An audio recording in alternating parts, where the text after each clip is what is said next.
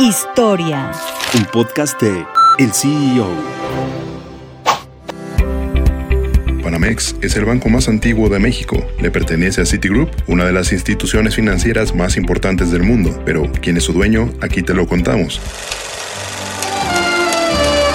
Citigroup surgió en 1812 cuando se fundó Citibank of New York. A lo largo del siglo XIX, la institución creció rápidamente y se convirtió en uno de los principales bancos de Estados Unidos. En 1984 se fusionó con National City Bank of New York, creando así el banco nacional más grande del país en ese momento. Citigroup enfrentó una serie de problemáticas y se involucró en inversiones y préstamos de alto riesgo, lo que llevó a una crisis financiera en 2008. Tras ese momento, Citigroup se vio obligado a recibir un rescate financiero del gobierno de Estados Unidos para evitar su colapso.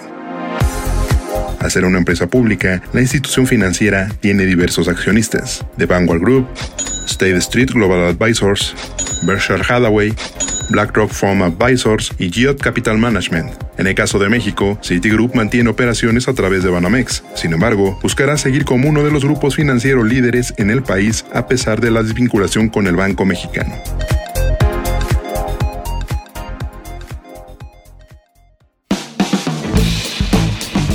Mantente en el mercado con las noticias más importantes de la tecnología y los negocios, escuchando y compartiendo todos nuestros podcasts en el CEO.com, en arroba el CEO- en Twitter y el CEO en Instagram.